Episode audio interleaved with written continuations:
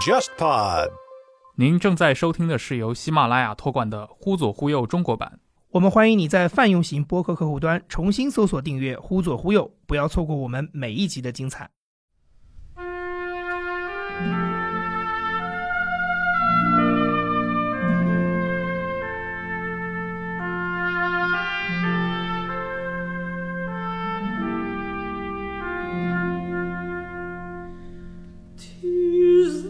因为马汉就处在一个美国它国力成长期的一个前夜里面，在十九世纪下半叶的这么一个人。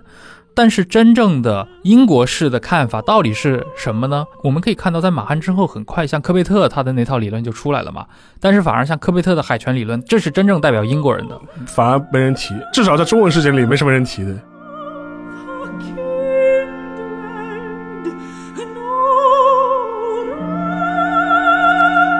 他的朋友当中，据我所知，其实是有一些跟他政治立场截然相反的哦，人。谱系非常的广。哦，对。到了现在这个时间点，你会发现更加难得了。对尤其是在如此一个非敌即友，然后是如此撕裂和极端化的社会，所以我有时候会认为，即使他，比如说，假如他活到今天的话，他未必会喜欢今天这样的一个世界。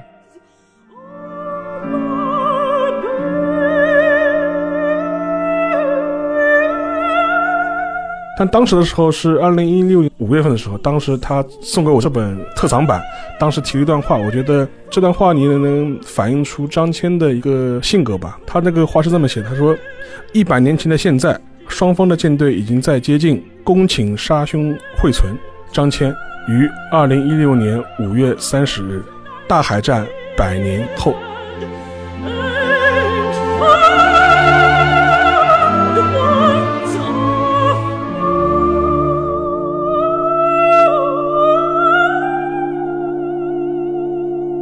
各位听众，大家好，欢迎收听这一期的《忽左忽右》，我是陈彦良。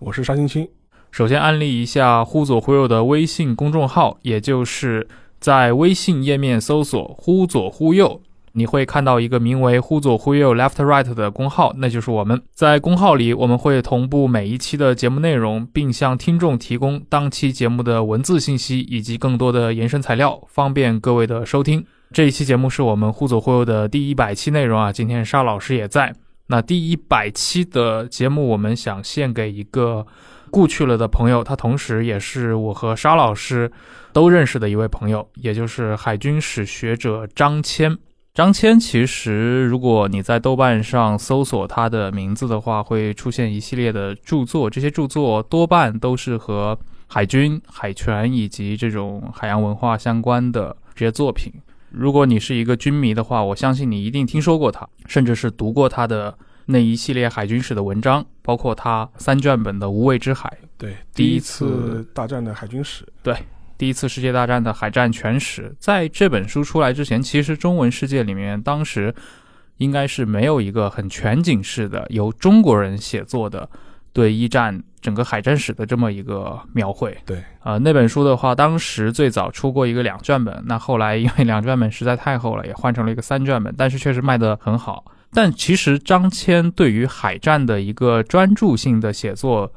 事后看的话，那个时间段好像是一个，确实是一个节点。对因为就基本是在那个节点的时候，也就是说在一一年、一二年左右的时间，它其实是进入到我们这个就是官方的智库这个体系里面去了。呃，稍微在后面两年。呃哦，一四年，对他应该是对一四一五年的时候离开上海图书馆，然后去了社联的美国问题研究所。，对，美国问题研究所。其实，哎，伴随着那段经历，后来他也出了一本新的书嘛，也就是《不列颠太阳下的美国海海权权之之路》路这本书其实后面其实人们也谈的比较少啊，嗯但其实这本书的话也是倾注了他的很多心血，而且我和沙老师实际上。我们俩的那个直接的联系，还真的就是跟张骞有一个直接相关，是的，就是你的微信是张骞推给我的嘛？嗯，对，而且我们俩的第一次见面，其实也是在张骞老师身故之后，对对，对，这也是一个非常奇特的缘分。我跟张骞是同事嘛，当然就是认识比较早啊。但是呢，他跟我在上海图书馆的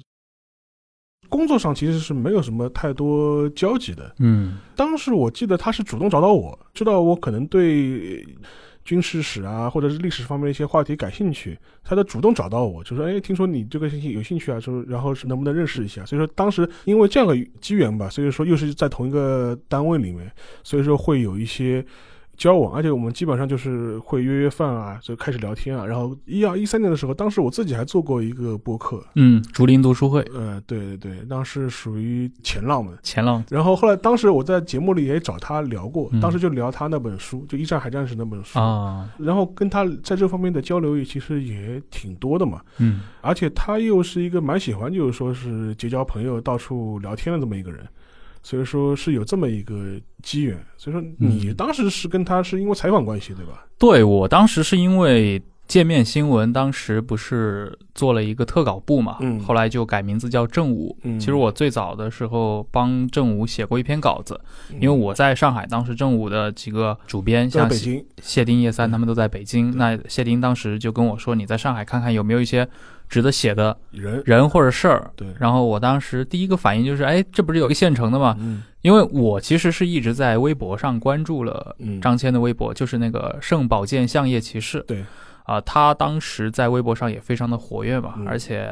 就是他会也会在微博上分享很多他的这些个人兴趣，包括对于时政的一些看法。嗯当然，里面更多的一些是关于一些海战史、海军方面的一些研究啊。啊、所以我就想，其实那会儿我已经隔着网络，隐隐约约对他有一个大致的了解。嗯而而且我当时看了《无畏之海》，所以我想其实挺有意思的，一个中国人来写作了这么一本欧战里面的海战全史。对，而且他在写这个本书的时候，严格意义上来说又不是一个体制内的研究者。是 我就我说的体制内，就是他不是一个军事院校或者是一个这个领域的一个研究机构的一个人。对，因为也伴随着就是一个所谓的军事爱好者这个圈层。其实张骞他，因为我们后来有一个非常长时间的一个交往和交流，嗯呃，张骞其实他也是早年就是参与了中国应该说就是第一代的军事的 BBS 的那些交流活动，嗯因为他很长一段时间，从一九八九年到二零零零年左右这十几年的时间，很多时候是在日本，嗯对，他是到两千年以后才重新回到上海。所以，关于张骞前面的很多的生活，其实说实话，就是我们虽然跟他也有生活中的很多的交集，但其实聊到的不多。对，经常会跟他聊到的话题也都是两千年以后的这些事儿。对，我后来给他写过一篇稿件，就发在正午上。嗯呃，叫《无畏骑士》，对，其实就是讲的就是他的故事啊。那段时间倒是经常跟张骞约饭，然后聊了挺多他从小到大的这些经历，比如说从小为什么会对这个感兴趣，感兴趣的。对我觉得还是蛮有代表性的。他其实应该代表了那一代的那个军事迷的一个成长，因为他是六零 后嘛。对，他是属于古典军迷， 嗯，让我想到就是你们之前聊那一期啊那个陈普的跟刘一聊的那些刘一那一期，其实我觉得他们这一代人其实是我称之为中国古典时代的一批军迷。嗯，而且他们也可能也是中国最早的一批互联网的用户。对，然后等于是最早的一批那个 BBS 的一套讨论文化，也是在这批人的使用下兴起的。嗯，也正是因为这个原因，其实所以古早期的中文的 BBS，尤其是一些垂直话题的讨论里面的那些，相对来说它的水平啊，维持在一个还质量非常可以的一个水准上。对，因为当时的第一代的 BBS 的用户参与者很多就是一些知识水平就是蛮高的一些人，对，然后他们把自己的兴趣带入了互联网，形成了最早的一批基于兴趣的这种论坛。对，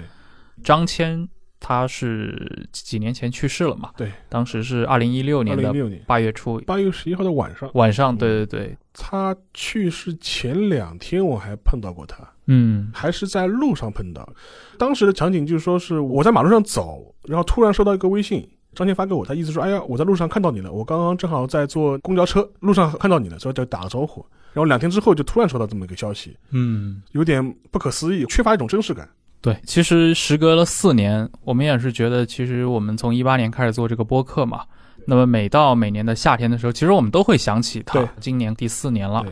啊，所以我们觉得还是值得在节目里面好好聊一聊他和他的这些作品。对，刚其实提到啊，他们六十年代生人。用沙老师的话说，是属于那种古典时代的军迷。对，我觉得他们身上可以提炼出一些比较明确的一些特征。嗯呃，比如说他们对于战争的一个视角，或者说对于军事史的一个喜爱，更多还是从一个比较包容、多元，甚至是国际化的一些嗯兴趣角度来出发。就比如说，可能关心外部世界的战争历史，尤其像张骞老师，他对于战争史的很多兴趣，包括他翻译的书对，很多都是关注在第一次世界大战，乃至于像维多利亚时代以来的欧陆或者英美国家的，尤其是海军这块。对，因为你海军，你不得不承认它是有一个昂格鲁萨克逊的传统嘛。嗯，我们都知道大英帝国的海军就称霸一时嘛，所以说张清就给我举过个例子，就是说是因为海洋是一个全世界共有的这样一种空间或者这样一种状态，而且你很难达到像。陆地一样，比如说，呃，阵地战，大家划疆界，对海洋的疆界是很模糊的。所以说，如果你是要真正要做成为一个大洋的海军，或者是一个海上的一个力量的话，你必然是一个比较开放的一个状态，打造这样一支海上的这种武装，然后才能够有可能成功。这也是在他美国的海权之路里面传达的一个观点，就是说为什么。大不列颠衰落之后，或者在他大不列颠衰落的前夕，美国能够很顺利的接过这样一个海权，或者按他的说法，就是说海神的三叉戟能够被递过去，而且是一种比较平和的方式递过去。可能在后面也是一个海军文化或者是一个开放状态的一种认同。嗯，是的，他的一个观点吧，就是为什么德意志海军看上去投入了很多，为什么没有能够做到这样一个传承？呃，很大个程度上，他可能就认为你的建军的思路就跟那个海军的本质上的属性可能就是有矛盾的。在他看来，就是你对海洋的认识本身，可能就决决定了你这支海军将来的命 运。我觉得其实，因为我们以前开过玩笑嘛，就是你刚提到的，为什么像德意志第二帝国，对，对吧？他们也去做海军的建设啊。威廉二世本人就是一个德国海军的公海舰队的一个第一鼓吹手。对，为什么像德国的海军并没有去接过这个三叉戟的一个权杖？尤其你考虑到当时的历史背景，英国和德国之间的这种渊源，尤其是他们真的是血亲上的渊源，对吧？对英国王室就是一个德国血统，血统的这么一个王室。同时，英德在传统时代，你从腓特烈二世的时代开就始，是传统的同盟。对传统的同盟嘛。因为，但是我们看到二十世纪的历史上。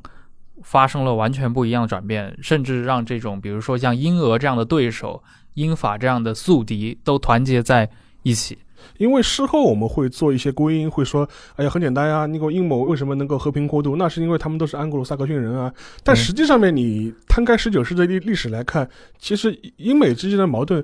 还是存在的，是而且你你别忘了，独立战争之后还打过一八一二年战争，啊一八一二年战战，争，对，然后就说双白方宫被烧了， 对，然后不知道，所以双方的一些围绕就是说是海外利益的矛盾，并不是不存在的。是的，我们其实当时也开过玩笑嘛，就是说你可以看到这个马汉的那个海权论，对于十九世纪以后的这些后进国家的荼毒， 荼毒， 从德国开始，对吧？提尔皮茨对他的建军理论，对，那德意志的这套理论可以看作是马汉思想在欧洲的这么一个呃孪生兄弟吧。对，另外一个独爱的就是日本呀，日本还有苏联的红海军，对。对，像那个戈尔什科夫为代表的这群苏军的海军领袖，对当然日本联合舰队又是另一个例子对，但是马汉是一个美国人，对马汉只是说他用自己的眼界对来总结了前人，尤其总结了那个大英帝国的这个对皇家海军对的一个他们的历史，同时把它提炼了一定的他的一些见解出来，对包括他对于制海权的一些看法。当然，这个是有那种时代背景嘛，因为马汉就处在一个美国他国力成长期的一个对前夜里面，在十九世纪下半叶的这么一个人。但是，真正的英国式的看法到底是什么呢？其实你我们可以看到，在马汉之后，很快像科贝特他的那对套理论就出来了嘛。但是反而像科贝特的海权理论，这是真正代表英国人的， 反而没人提，没有人不，提至少在中文世界里没什么人提的。嗯，我觉得这个知名度，包括它的影响力，都是一量级上的差别。因为马汉作为一个美国海军战争学院的一个经典的战略家嗯和一个作家，他的作品似乎就被我们理解为是一个就全球海军的一个指导思想。或者是一个海上版的克劳塞维茨，对对对对，实际上真正跟克劳塞维茨他对战争论的这种体认差不多平齐的，应该是科贝特的思想。对因为相对来说，科贝特其实没有那么去夸大制海权的重要性，对甚至他都不认为有所谓的绝对制海权这个现象对存存在。在存在，对，对他认为制海权是一个不断的在此消彼长的这么相一对个的感觉。空间。对，而且就是说，像马汉的话，理论就会掉入了一个为了制海权去夺取制海权的一个对误区。就讲穿了，如果站在像大英帝国这样一个殖民帝国的话，你有维持制海权的目的是维持整个帝国的运转嘛，嗯、让帝国的资源能够在帝国的毛细血管中能够在全世界流淌嘛，对这是它的一个根本目的嘛。所以说，而不是说像德国这样，你夺取制海权的目的到底是为了什么？你是不是有这个必要，或者有有有这个需求去做这样一件事情？还是像日本人一样，就是说我要划一个所谓的大东亚工人圈，是你们大家都别进来，就是说，其实是一种陆地思维对，。这是一种路里斯陆地思维在海洋上的表现，所以马汉的那些书你去看，确实高度理论化。对他讲究什么舰队集中、决战计划，对就是要搞海上大决战。你对比一下，是不是公海舰队？是不是像日本联合舰舰队都是这种思路？都是这种思路。对。但是如果你看，其实我觉得，如果你从经验主义的角度上去看的话，学这套的人基本然后就没个成的，没有一个成的。就是哪怕是日俄战争，日本人看上去赢了，那也很简单嘛。那俄罗斯又不是个海洋国家， 他打赢了又怎么样呢？是的，当然，刚说到那个海军迷，确实有几个流派啊。我觉得联合舰队也塑造了另一批海军迷。你是说刘瑜吗？呃刘仪是写过关于联合舰队的文章了，所以啊但说我，是所以说我这么说吧。哎，但是你想想啊嗯，我们这个时代的人年纪太小了嘛。你像早一个时代，五零后，嗯，尤其所谓的五零后的大院子弟们，他们对于海军，尤其对于联合呃，舰对队，的，因为这个的话，就是我们听众如果是比较年轻的话，可能没这概念。因为实际上面当年的话，就是有一批反映日本海军的译制片，曾经对中国产生了很多意想不到的影响。对，就比如说啊，海军、嗯，江田岛、山本五十六。大家如果去找这些资源的话，会会发现一个很奇怪的一点，就是说这些六十年代日本的海军电影或者历史电影，居然有中文配音，而且配的都非常认真，而且能够非常惟妙惟肖的体现出那种中二的昭和感。是七十年代初的时候对，文革期间，文革期间被引入了中国，作为那个所谓的内部片放对映的，内参电影，内参电影放映的，呃而且也影响了一些人的对这段历史的体认。他们很多时候是会把联合舰队或日本海军这种传统作为一些浪漫化的一些理解和解读。对，最典型的例子就是林立果，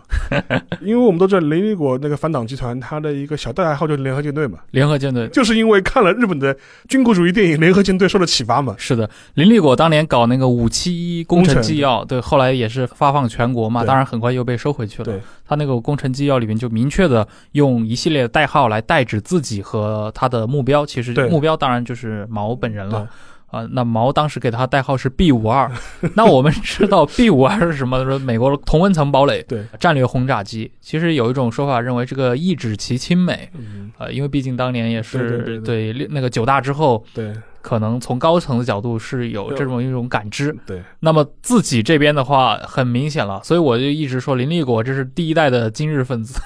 号召发扬江田岛精神。发扬这些张天脑精神。所以说，我觉得这一批影响肯定是一种潜移默化或者意想不到的这种影响。对，而且实际上面，你去反过来看，这批电影在日本影史上其实是完全是雁过无痕的。嗯，这也是那个时代时代特色了。对，而且当时就是东映拍这部电影很大纲目的，就是为了要做一些类似于军国主义青春片。嗯，他明明是想拍一个这种偶像化的这种青春片，早就找的男主角都长得比较帅，对吧？就是属于这种女主角都比较漂亮，但是他的目的是一个带有军国主义情怀的一个青春励志片，嗯这是他的定位。但是，而且这些片子在日本就是当时的影坛也没什么太大的影响，无论是票房还是它的社会影响力都极其有限。嗯根本排不上，就是说是什么历史地位，根本算不上。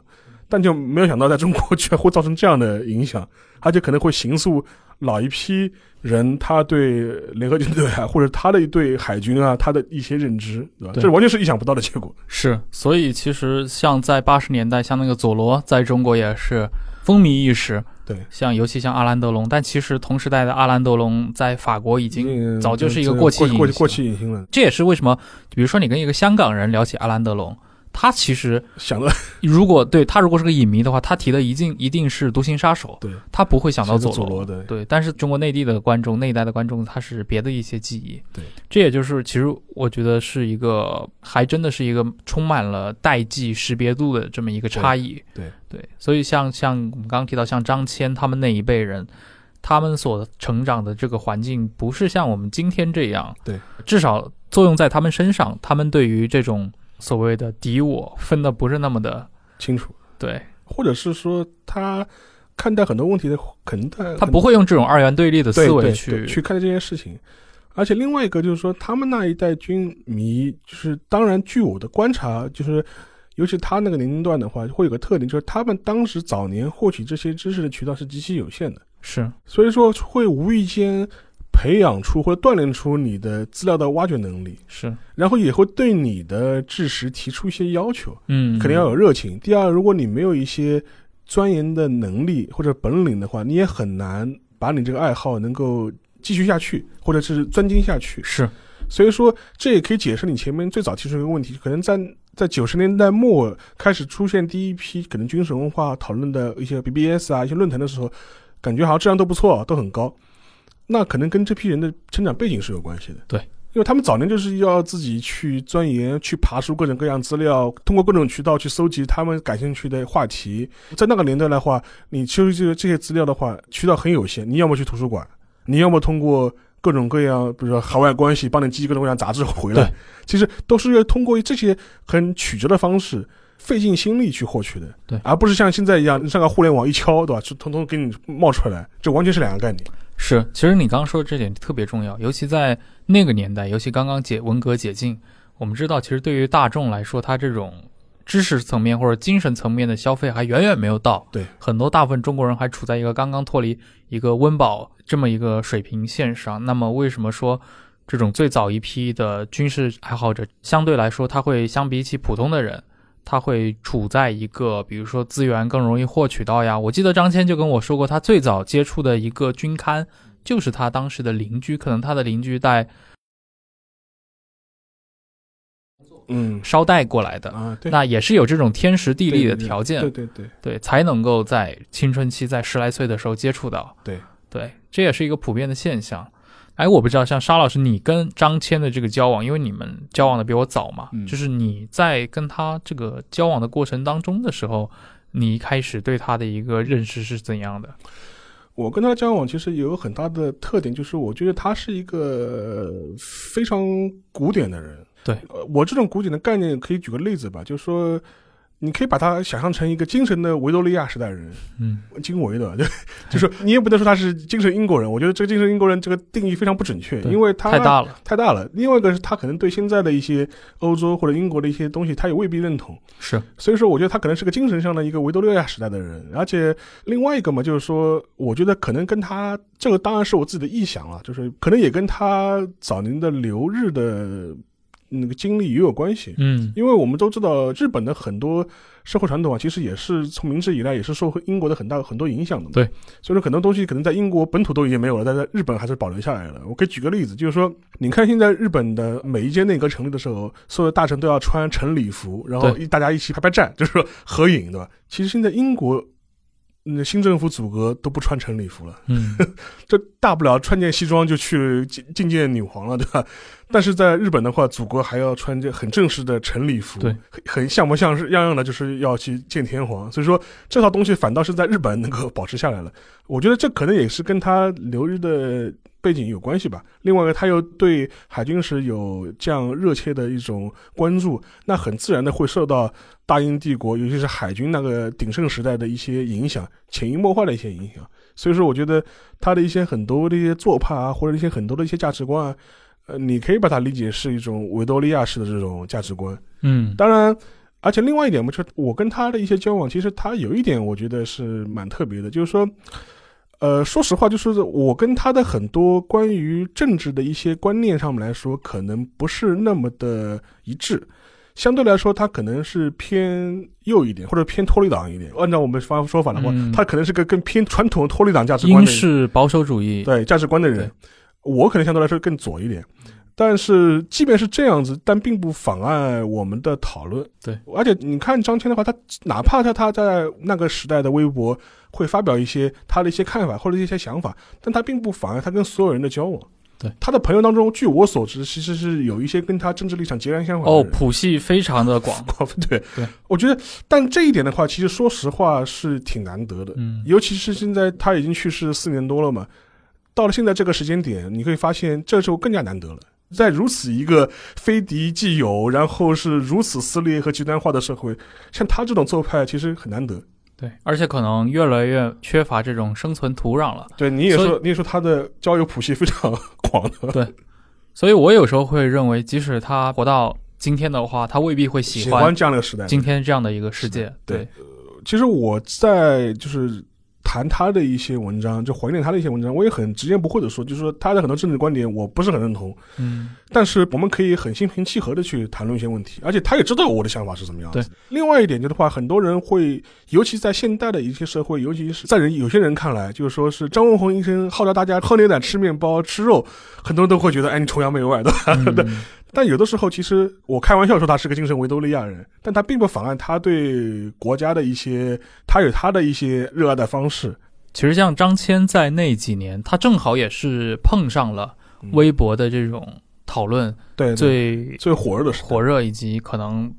事后看来是一个窗口期啊，最能容纳这种不同的声音交流。嗯啊，确实，你说的这一点，就是据我所知的话，张骞的交友谱系是非常广的，里面有一些可能跟他意见是在那种光谱里面可能就是两端的，但是他们可以维护一个嗯比较好的私人的友谊，我觉得这对一点是非常难得。这一点今天我觉得无论在美国还是中国，可能都是是一个稀缺产品。对，可以说是一个非常 old fashion 的一种对对对。态度了。而且有一个我觉得比较遗憾的，就是任何事情都逼着你表态。对，而且表态完之后，只要你有某一个立场跟我的想象或者说我的认同不一样，就不行。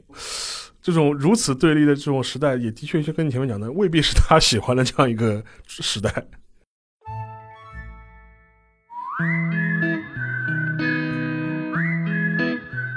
忽左忽右，至今已经更新了将近八十期的节目，其中有两期节目神秘消失了。很多听众会在微信听众群、微博评论区或者线下见面时问我们，二十七和二十九这两期节目哪里还能听到？现在我们将正式提供你一个官方的渠道，那就是忽左忽右全新建立的独立 RSS feed。如果你一直使用苹果播客、Pocket Casts 或者其他安卓播客客户端订阅收听《忽左忽右》，现在就请你重新搜索“忽左忽右”，重新订阅我们的节目。同时，现在你也可以在 Spotify 上搜到我们的节目了。而你此前在这些泛用型播客客户端上订阅的由喜马拉雅 FM 托管的《忽左忽右》将更名为《忽左忽右中国版》，节目封面也将变为灰色。除此之外，我们还在网易云音乐和 Spotify 上建立了官方歌单，你只需要在这两个 App 里搜索“忽左忽右 BGM” 就可以找到。如果你喜欢《忽左忽右》，我们非常欢迎你把我们的节目分享给你的好友，并教会他们如何听播客，带他们一起进入播客的世界。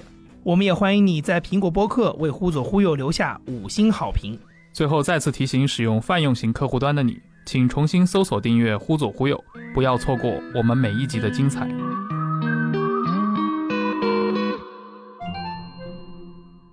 其实我他真的是非常热情。他以前我去到他家，他给我展示过他收藏的很多战旗，对，他对战旗也是一个有格外的一个兴趣。而且对他有一个网友，他当时跟我讲过，他那个网友很多年了，是在美国的嗯，中西部的一个战旗爱好者，嗯然后他们一直通过邮件联系，可能对联系了十几年，对，一直在讨论关于战旗的这些事情，彼此也会做很多分享，甚至会自己来设计一些他们想象中的一些，比如说跟一次世界大战相关的一些呃局部的一些战旗。但这个呢，就给大家分享一个译文，我不知道现在互联网人知不知道，因为当年。张骞他非常喜欢，就是说根据他的海军史的知识去做一些同人文的写作，这时候我知道，因为当时就是说，我们都知道美国海军就是曾经针对日本，从一战开始就做了很多战备计划，对，就取了一个各种各样颜色嘛，颜橙色橙色计划、红色计划，对就是各种各样的统称叫彩虹彩虹计划。对当时其实就假想对日作战的一个可能性。当时的张骞就是顺着这个思路，他自己等于是开脑洞，以一个爱好者的身份来，以写同人文的心态来假设了一个类似的这种情况。然后就比如说，如果美日开战，在一战之后就就美日开战，当时会是怎么样一种情况？然后他也虚构了很多的一些文献、一些档案，以一种仿真的方式来虚构当时的这个文献的口径、语气和设想的一些历史的这些场 景，结果发布在自己的一些同人对同人文的一些网站上面。对，结果这个文章好像是被某一个学校的学者误认为是真实存在的文献，而引用到论文里面去对了。，当成那种真实的参考资料。对，对这个事情，其实后来张骞也写过，因为我们都觉得非常不可思议嘛。原本是当时应该是零二年左右，张骞有一个朋友，也是他们那个军事爱好者圈子里面圈子里的的，呃，ID 就叫中华洋，因为当时他们写那种虚拟的军事类的同人文同人文，他们这个同人文里面叫“异时空之中华再起”，对啊、所以这个听上去，异时空后来成为了一个系列嘛。对那当时的张骞在其中就帮助中华洋就写作了一些所谓的参考资料。对那其中一个参考资料就是要在里面就是虚构一个文献出来，对这个文献叫做《近代一百年海上力量纵览》，然后煞有介事的称这个文献是登在一九一二年某月某日的一个期刊上，名叫《海军联盟期刊》，然后里面还会有编者案，说这位作者是一位驻外海军的高级将官。相关的。呃，我们不介绍他的实际身份，然后保留了一些用词给读者借鉴参考，啊、然后说本文刊载的这种仅限于原文的最后几节，巴拉巴拉，对，就是用一套非常符合那种历史文献的这种表述方法，表述方式写了这段，而且后来发现，你看这篇文章完全就是一篇期刊式的对对对文献综述式的写法，里面涉及到大量的一些具体的数据啊，包括一些历史史实的考证，包括一些资料的衍生，包括一些注释，都是严格的按照一个学术的文章来进行撰写的。结果没想到就哎。 当时应该是复旦的一个历史系的博士呃，他对在写论文的时候，就把这个当做历史文献引用了。对，后来这位博士也发了文章道歉嘛，他道歉特别有意思。他说，按照惯例呢，一般呐、这个他参考的这个论文的每个表格下方一定有那个注明他的资料来源。，但是他说呢，就张骞老师写的这篇文章里面的这个原著作者呢，叫赫伯特·威尔逊。这个赫伯特·威尔逊以及刊登这篇文章的那个所谓的1912年的第四期的海军联盟期刊，他实在是难以找到出处，而且他从文件检索的角度说，那篇文章里面注解里面又提到什么布莱恩啊，他的那个什么合众国的世界战略，什么牛津版本的，就是一九零五年出的牛津版第多少多少页，他对作为一个书籍确实也能找到对，但是国内有没有翻译出来？对，他就看到了说英文的注发现在表格的下面，只是他没有想到说这本书籍的出处也是虚构 的。所以他就后来就觉得啊，这个只能确实这是一种就是学术的失误嘛，或者学术 学术不端，然后向张骞先生表达歉意，嗯，也非常有意思的一个事情。其实本质上背后有点像我们当年做那个间谍小说那一期郑世对亮举过的那个例子，但是郑世亮那个例子里面是那是恶恶意伪造，那是对恶意，那是那恶意那位作者是恶意的通过中亚的几个期刊对来伪造了什么狄更斯和陀思妥耶夫斯基的一个世纪性的通信。对对，但是张骞这个完全就是一个个人兴趣，但是真的被人扒出来，甚至当成了真实的真实的呃历史资资料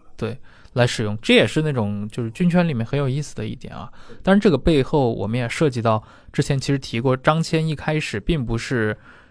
从比如说军事学院出身的，或者说海军学院出身的这种专业的所谓科班出身，对所谓科班出身的这种学者，但其实背后我们要知道，在很多的领域，尤其在一些比如说军事领域，或者说在很多的一些考古领域的某一些垂类里面，对今天世界上的一些顶级的学者，其实很多时候他们也不是从一些对所谓的严肃的这种科班专业里面出身的，比如说像考古学里面研究那种上下埃及的古典时代的埃及人如何养猫，嗯，啊，这种话题其实现在的我记得它的这块的一个理论权威就是一个就是我用我们今天话说是是民民科嘛，嗯呃，就是他是个民间学者，他可能本职专业是一个别的一个身份，这个其实在军事里面是更多的，对，呃，包括我们之前请到像吴田，其实吴田本人你可以理解成对，就中文的拿拿战大佬，拿战大佬，真的是拿战大佬。比如说，在欧洲出一些期刊，会联合一些英国、法国、俄国和中国的作者，四个作者来在这个期刊上组成一篇期刊，其中吴田可能就是中方的这位呃研究者。那他在拿战这个圈子里面的研究，我相信是得到这个圈子的公认的一个就是水准。但他本人其实是浙大做核电磁这对对方面的对一个对博士，对呃，那么像他之前我们也介绍过，翻译了那个日莫基科夫兄弟的那本《对制胜的科学》嘛对。你想想，日莫基科夫写了那么厚的一本《制胜的科学》，里面事无巨细的探讨了十九世纪初的这种欧洲军事战术，非常技术项。但是日莫基科夫本人，那个当然是日莫基科夫之一了，对，是那个岳飞物理研究所的研究员，对人家做物理的，那呃这个呢，我我可以来稍微多谈两句，就是说，其实现在所谓的科班或者是专业，其实会有个问题，就是说，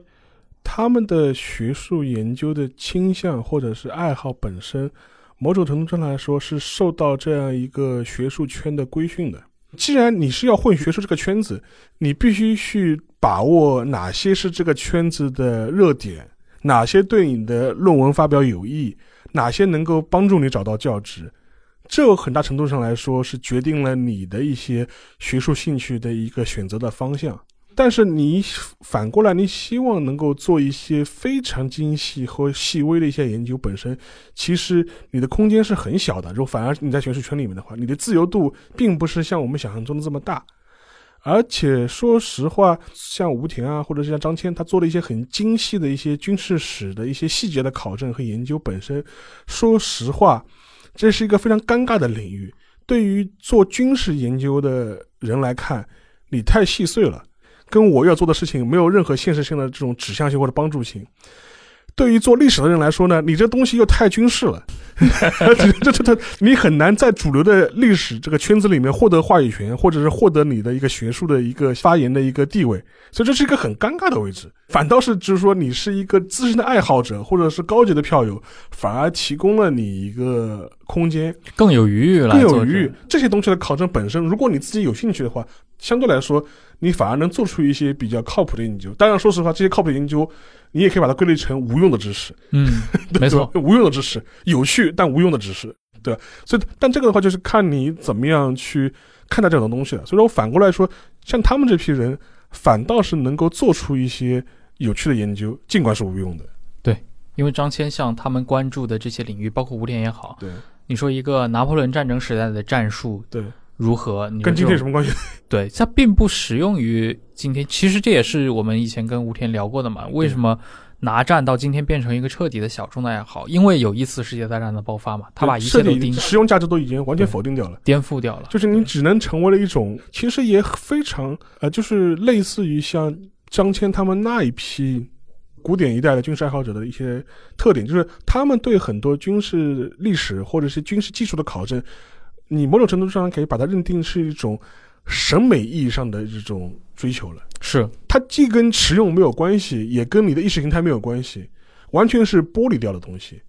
呃，哪怕是有一些人，他可能是研究虎式坦克或者是德军的当时很多一些军械，但是他并不等于跟意识形态有任何的话。我可以举个例子，就说是非常像呃我们日本很熟悉的动画导演宫宫崎骏，嗯很多人可能不并不知道宫崎骏他是一个军事宅，啊，他早年画过很多军事题材的漫画，还有一个有部电影能够很反映《红猪》。啊，红猪，红猪就是他很反映出他一个军事宅或者是一他的个一个飞机绘画嗯宅、飞机宅的一个爱好。对，但本身的话，他是把这些东西完全抽离出他的意识形态和他历史的具体语境，单纯对于这个机械本身的爱好， 嗯，一种审美意义上的一种研研究，没错，不代表他的任何政治倾向或者他对意识形态上的一种任何取舍。嗯这，完全是两个概念的事情了。对其实像宫崎骏早年就画过很多二战题材的漫画，啊，他的很多的一些母题可能就是从那个时候来的。所以说，从这个角度来说，像宫崎骏这批人，反倒是跟张骞的这种中国最早一批古典式的这种军事爱好者有很多共通的地方了。所以说，从从他们来说，他们欣赏一架飞机的美，就是单纯审美意义上的觉得这个飞机的美，对，跟他背后呃所指代的一些政治上的含义完全是不搭架的。是所以从这个意义上来说，很多人看起风的感觉怪怪的，尤其中 国人。但是实际上，某种程度上来，它里面那个主人公、那个工程师的这种态度嗯，其实就代表了老一辈军迷的对很多军事的历史或者军事的技术的一些态度。是的，其实你刚刚其实说到他们的那种古典式的审美，我就经常想到每年那个十一月十一日的时候，嗯，双十一，后来就变成诞生节，到最后在中国又变成淘宝的那个购物日了嘛。对。但是像张骞他们这种古典爱好者，他们每年这个时候都会带上那朵呃虞美人虞美人花画，，对，这也是他整个审美古典的一部分嘛。因为其实有的时候他会有个观点本身，就有的人会觉得，哎呀，你装什么洋人呢？就是就一战跟我们有什么关系？做这样一种表示。但是某种程度上来说，我就想到了那个，我一八年的时候曾经代表书评，因为我当时正好开会的时候碰到了香港大学的徐国奇教授，嗯因为他是做过一战华工史的嘛，嗯他做了很多关于一战期间华工赴欧参战的一些研究。当时正好有一个因缘机会，在学术会议上我碰到他，当时我就代表上海书评给他做了一个采访。当时他有一段话，我觉得蛮有意思的，他就觉得讲中国和一战的关系嘛，因为嗯我们中国谈一战的关系，可能想到的是呃化嗯工，五四是吧？啊青岛啊，对吧？就是丧权辱国的。对。但是他也会讲到，他说实际上面华工这个事情，他说为什么值得被你一再拿出来讲？一战的故事从来就是中国故事的一部分。中国我们现在在讲啊、呃是一个人类共同体。他就说，正因为这样，所以你更要讲像一战或者华工嗯，或者中国跟二战的这种关系，因为从这样你才能凸显出中国从来就是人类共同体的一部分。对，它一直是参与到一些重大的一些影响人类发展的一些重大历史事件中，中国人并没有缺席。所以反过来，其实张骞有的时候跟他聊这些话题的时候，他也是这样一个观点。他说：“我纪念一战，或者我对一战情有独钟，或者看重的比较多，并不是说我单纯的说我是喜欢英国，或者是我喜欢英国的海军。某种程度上来说，这段历史也是中国人自己的一段历史。对，呃你没有必要，或者你也不应该把它主动的跟你割裂开来。是当然，你中国在一战之后遭遇了很多不公的待遇，那是另外一回事情。但是，作为一个牵扯到全人类的一个重大的历史事件，中国人并没有缺席，对你也不应该缺席。所以说，我觉得可能这是他的一个态度吧。对你刚提到，其实徐国奇老师他后来理想国也出了对他那本著名的那个《亚洲与一一战》嘛，对，其实，在那本书里面，就是在详细的向国内的读者们对解释这一段历史对。这也其实也确实是跟中国人过去，尤其大众这个认知里面相对来说缺失的一部分。嗯，因为中国近代史嘛，我们都知道多灾多难嘛，有的时候可能受害者的意识会更强一点。对，当然我们有受欺压、呃受压迫的历史，但是本身并不意味着你只是一个被动的参与者。对其实你也主动的进入了一个世界史的一个进程。嗯，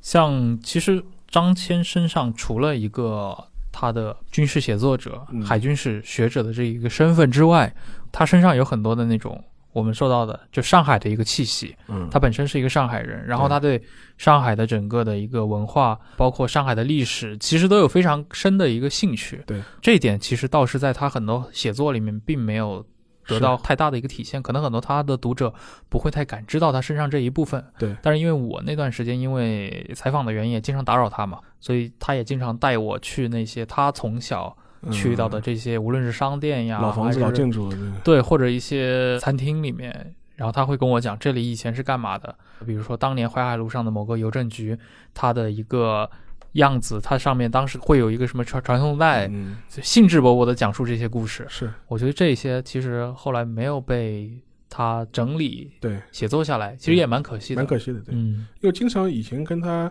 聚餐啊或者聊天的时候，经常会他也会带着朋友去看一些所谓的历史建筑啊。这当时有段时间是我们的属于保留节目，就每天吃完中饭的时候，就会在上头附近的这片区域里面散步嘛，去看看老房子啊什么的。对，因为你们那个位置去特别好。对，因为湖这种南路上湖南路那个反淮海路、永福路这个区域嘛，就武康路。嗯武康路现在成为网红打网卡，红了，打当时还不是网红，当时不还不是，完对全不是，就是当时的我们就会去跟着他吧，或者他也跟跟着我吧，就说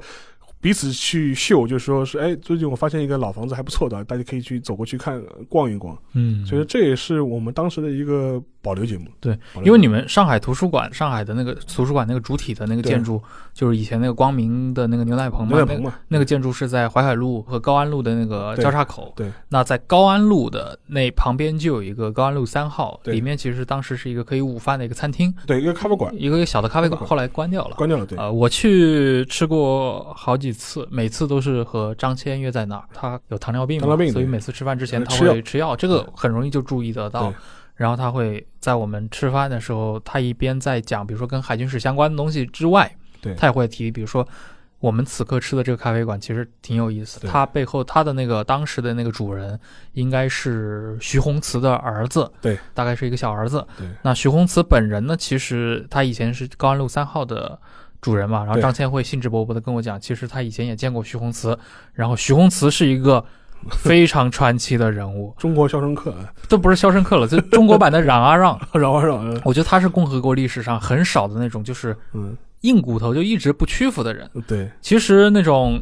就是上来肯定不对付，但是最终就低头了的人对是绝大多数嘛。对，那种真正一直不屈服、始终反抗的人，尤其在咱们建国后这段历史里面，其实不是特别多的。对，我觉得徐宏慈这个人的经历其实很有意思啊。他当年是被《人民日报》点名过的一个右派分右子，派分子，对对他当时，因为徐宏慈他也是一个呃就很典型的嘛那种左翼青年，出生在对很好的一个家庭，上海的一个买办家庭里面对，但是十五岁加入了共产党。对。那么在五十年代，我们知道他后来也是年纪轻轻的，也是所谓体制内嘛。对。但当时还很年轻，不到二十岁，但在反右运动的时候是被划成了右派。右右派，对，对，而且中间有他的，比如说他的前女友的举报呀，就是我们可能可以想象到的那些很像十九世纪法国那些浪漫主义文学里面那种主人公的遭遇，对对，遭遇了背叛，对遭遇了那个 基督山伯爵，对基督山伯爵被这种女友背叛，然后对又被整个国家嗯定在了一个耻辱柱上，对然后又被关了起来。对，但是徐宏慈就是一个不妥协的人，他应该是在五七五八年的时候，当时先是被关在了那个安徽的那个白毛岭白毛岭，对，劳改农场嘛，因上为海的一块飞地，对，这个劳改农场其实属于上海是上海的的，对，但是位于那个安徽的安徽，对白毛岭。那当时的一些可能劳改啊，就就近会被安置在那儿。但徐宏慈是一个就一直不妥协的人嘛，他应该是在大概从五九年开始，或甚至从五八年开始，他就已已经在策划越狱了。对，但是每次都被抓回去。对，然后就真的很像《悲惨世界》里面的冉刑阿期让，刑期越来越长，对他的刑期变得越来越长，而且对他的处罚也越来越重嘛对。一开始是放在白王岭，后来就把对他呃运到了那个云南的监狱里面。他在五九年，他在云南那个监狱里面又实施了越狱，对啊，然后贯穿了整整个六十年代。那么对到了文革之后，他又被等于是对他的处罚又升级了，因为你这种就是对，有有这种污点，对吧？对历次越狱，对所以在应该是六六年的时候，把他判处了有期徒刑二十年，对，所以非常重的一个惩罚。但是徐公司本人是在一九七二年最后一次成功的越成狱，功越狱，他当时的那个监狱是位于云南，对在那个金沙江畔的一个原始森林里面的一个对监狱里，面，然后他徒步穿越原始森林，很厉害，然后去到了成都，是他，而且他在穿越原始森林的过程当中，他是怎么去寻找？他是把自己那个上海牌手表对给拆开了，重新把它做成一个指北针。对，然后靠着它走出了森林，到了四川，然后从四川搭上了火车，因为那个年代对他也没有那种什么扫描，对也没有什么人脸识别，对但是真的就被他回到了上海，然后对他还在上海匆匆见过了自己的母亲一面，对，之后又继续的向北走，一直穿过了整个华北平原，应该是从那个二连浩特进入到了，蒙古国，对，然后他在到蒙古国境内，当时蒙古边防军以非法入境的名义关了他一年，对， 然后后来就是留在了蒙古。是的，然后后来他是在，因为呃，我们之所以能够讲这一段，是因为他八十年代初后了，他平反了，频繁了，所以说所以说这个讲这一段是没什么问题的，他是是被平反来的好同志啊，所以说是有这么一个很传奇的经历，对而且他之前当时能够逃，很大个原因是他其实在四九年以前也是在地下党也有斗争经验，哦，他所以他也是有这种训练的一个他基也础嗯是，他手机这个训练基础基础的，所以说你不可能平白无故会这些东西的，对，所以说是有这么个背景，但也当也是当时年富力强了，对，当时后来是那个呃，凤凰卫视还拍过他的纪录片。对。然后他这个故事本身，我也是听张青说的， 也是坐在高安路里面吃的吃的三明治，听他讲的。嗯但徐宏慈的故事后来因为最近几年是被那个互联网嘛、嗯发酵，前几年对有过那个对他的一个类似于像自媒体的一个写作，对，在中文互联网里面被广为的流传，嗯，甚至我在我的那个家庭群里 面都有人发出过这个东西，就是当成一个非常传奇的一个事例嗯对来说对啊、呃但是从我们的角度上来说，确实这样的人是很罕对见的很，罕见的，这种一直誓不低头，永远对要挣脱出这个对牢笼的这种人，对这种气质，我说实话不太多见，尤其在我们这个对国家的过去这些历史里面，我们更多见到的是那种被打服了的，对，被被就是最后你可能就甚至自杀了的人，对，都有很多，都有很多对对，但是这种真正的就是我就是要逃出去，对我就是不认同这一套的，对对所以像这些故事，我觉得都是当年也都是张骞他领着我才能去接触到，对才就是也是一种开拓了我的这个视野嘛。所以这块的话，其实我还是蛮感激他。对，其实有时候我会觉得也是蛮幸运的，嗯因为我认识他的时候其实蛮晚了，呃尤其考虑到他后来对对很对快的对对遇到那个就是心脏病发，对对，所以有时候也会觉得有一种当时是非常的伤感了，对，但事后想起来又有觉得很侥幸。对，我记得像沙老师，你当时其实也在豆瓣上发了对一篇文章，应该就是在那两天，然后对你当时提了一句说，从你的角度有很多的感慨，对，你也说了说以张骞的年纪和学术热情，他留给世人的成果绝不应该只是无畏之海、萌宠夜谈以及计划出版的《不列颠太阳下的美国海权之路》这三部专著，或者说近百篇建诸于各大媒体的精彩文章，其实还有太多的题目等着他去挖掘。对对，但是这一切就是被打断掉了。对，聊了这么多关于张骞的事情，我觉得最后可以读一段话吧。就是当时是《无畏之海》，因为销量很不错，当时还再版过。当时在二零一六年的时候，还出过一个日德兰的一个、呃、哦，纪念版。纪念版。对，当时等于是增补了一些内容，然后也把整个日德兰的一些海战的一些地图啊，作为一个纪念版的一个特藏，等于是附赠在书上面。他之前其实他送过我这本《无畏之海》的出版，然后到二零一六年的时候，他又送给我一版，嗯本等于我有两本《无畏之海》。嗯但当时的时候是二零一六年的五月份的时候，当时他送给我这本特藏版，当时提了一段话，我觉得这段话你能反映出张骞的一个性格吧，然后他的一些想法，嗯你可以把它理解成一个非常浪漫主义的维多利亚时代的老托利党人，标签比较多。他那个话是这么写，他说：一百年前的现在，双方的舰队已经在接近，恭请杀兄会存。张骞于二零一六年五月三十日，大海战百年后，好，那感谢各位的收听，拜拜。拜拜。